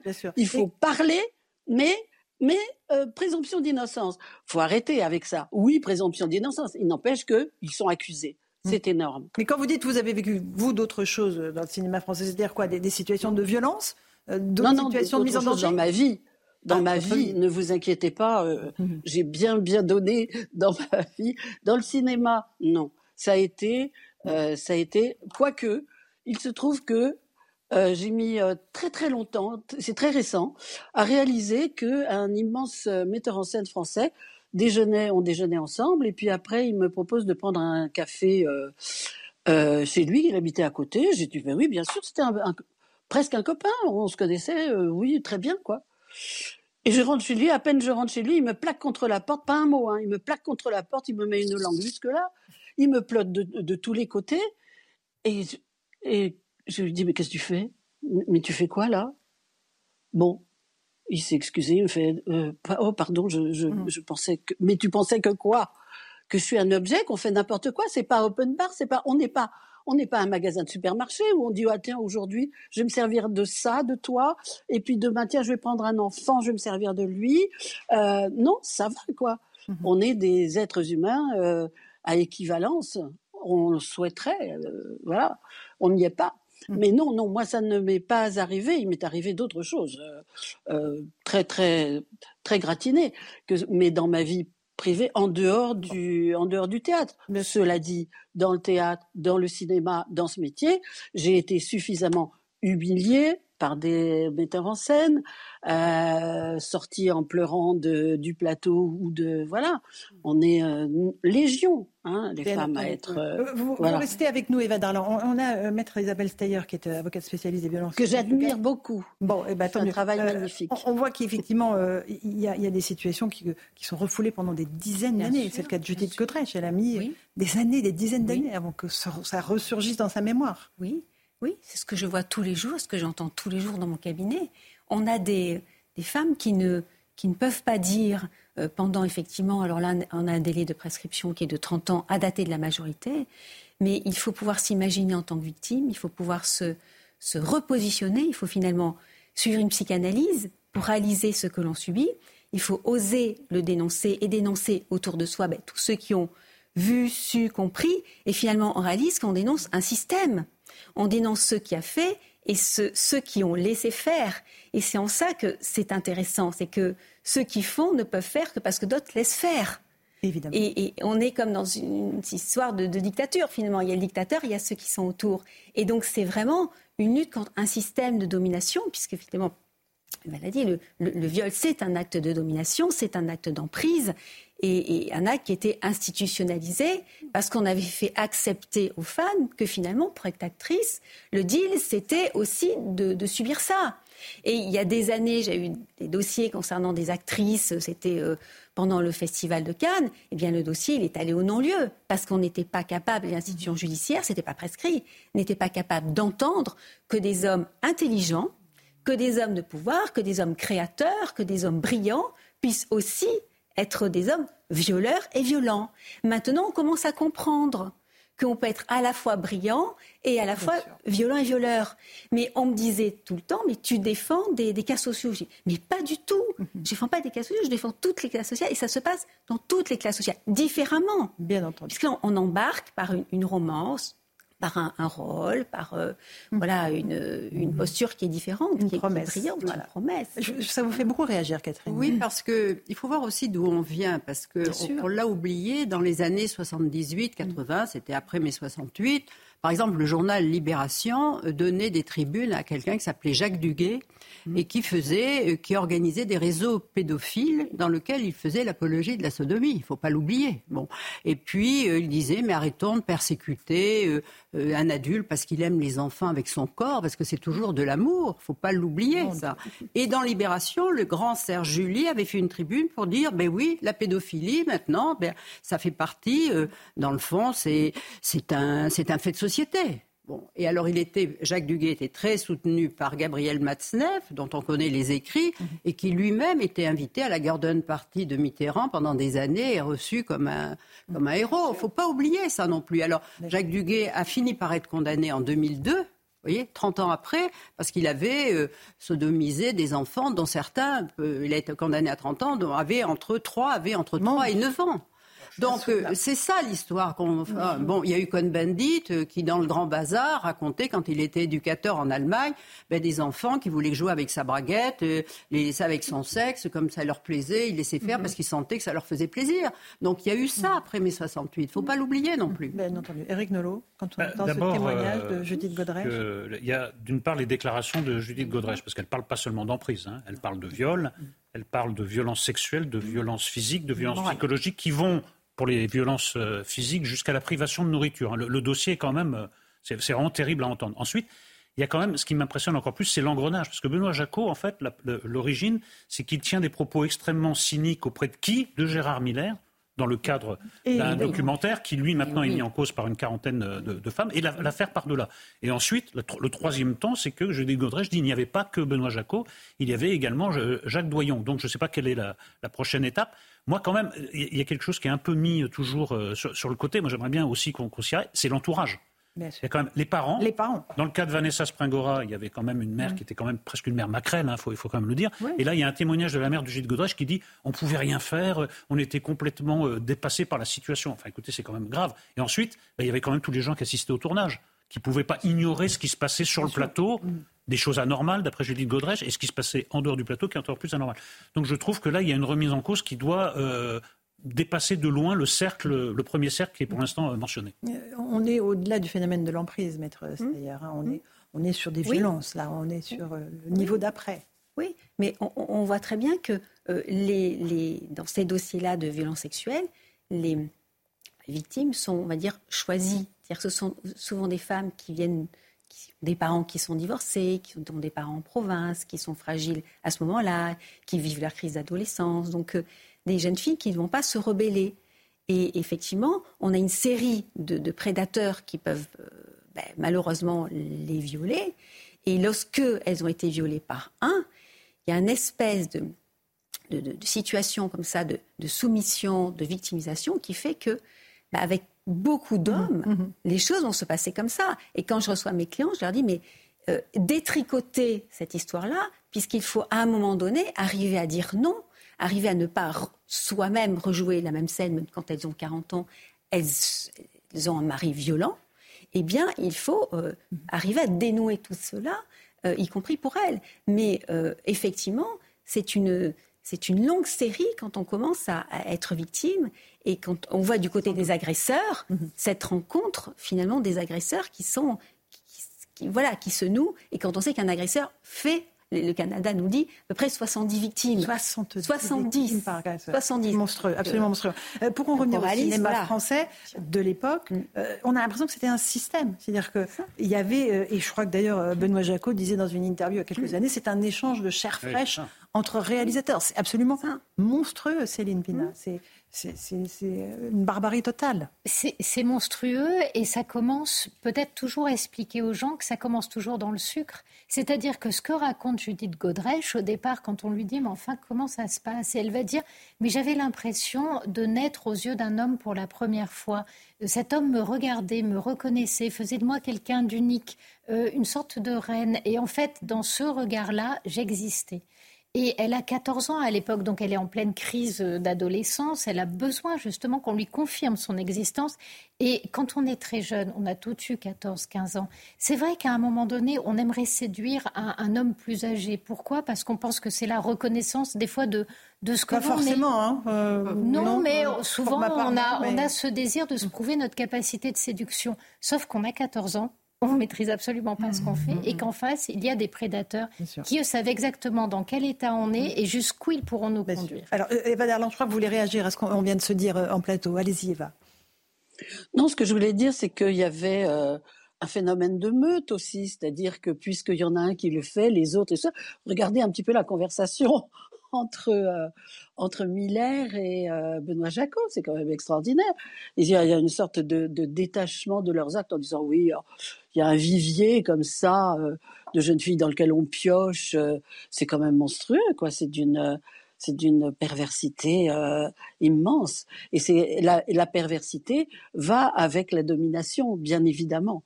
Et est-ce que les choses ont changé aujourd'hui dans le cinéma français, Van Darlan Est-ce que les, c'est-à-dire les jeunes actrices sont protégées? Bah, et les jeunes acteurs. Hein. Et les jeunes acteurs aussi, bien évidemment.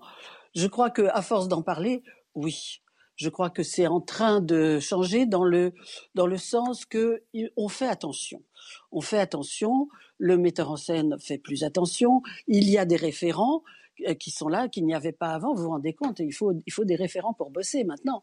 Bon, et eh ben tant mieux tant mieux. Et il faut que ça, que ça se propage. Il faut juste aussi, peut-être, que la justice euh, donne un tout petit coup de pied dans la fourmilière hein, de ces nombreux agresseurs. Mm. Parce que la justice, elle est bien molle. Hein. Elle, elle, ne, elle ne veut pas. Euh, je, trouve que c'est le dernier endroit euh, qui résiste à la poussée des femmes. C'est la justice qui, qui défend le patriarcat, qui pieds et, pieds et poings liés n'en démord pas. Quoi. C'est, c'est très rare les, euh, les, les gens qui sont condamnés et euh, alors, c'est le rôle des avocats, hein, justement. Euh, il, y a des, il y a des condamnations, euh, Mme Sayer Il y a des condamnations, mais vous savez que la définition du viol est extrêmement restrictive. C'était justement dans les débats euh, au sein de l'Europe. La France n'a pas voulu élargir la notion de viol. Alors, toutes ces questions d'emprise, de harcèlement moral, d'abus de, de de pouvoir, euh, d'abus de pouvoir économique, eh bien, n'entre toujours pas dans la définition du viol. Même mm. la question de du consentement n'est pas posée juridiquement, alors que tous les autres pays euh, la posent. Et euh, nous sommes les seuls avec l'Allemagne, la Hongrie et la Pologne à ne pas vouloir intégrer la définition. Comment vous l'expliquez Sur quoi, oui. Comment vous l'expliquez, cette exception on, a des, des, résistances, notamment parce qu'on prône une présomption d'innocence à tout craint, alors même qu'on devrait avoir une présomption d'innocence, euh, dire euh, gérable, et pas euh, finalement à partir du moment où on a 1% de, de, présomption d'innocence, les choses sont, ne sont pas entendues. C'est effectivement lorsqu'on a 40 victimes. Oui, en ce qui concerne Gérard Miller. En tout cas, on mesure le courage et le, le mm. travail qu'il a fallu à Judith Godrèche pour mm. euh, avoir le courage de mm. témoigner de ce qu'elle a subi lorsqu'elle avait 14 ou 15 ans. Merci beaucoup Eva Darlan euh, d'avoir euh, témoigné ce soir sur nos antennes. Merci Maître Steyer. Merci. merci à vous tous d'avoir suivi Punchline ce soir sur CNews et Europe 1. Dans un instant, vous avez rendez-vous avec Hélène Zelani pour l'information sur Europe 1 Soir et Christine Kelly pour Face à l'info sur CNews. Bonne soirée à vous sur nos deux antennes.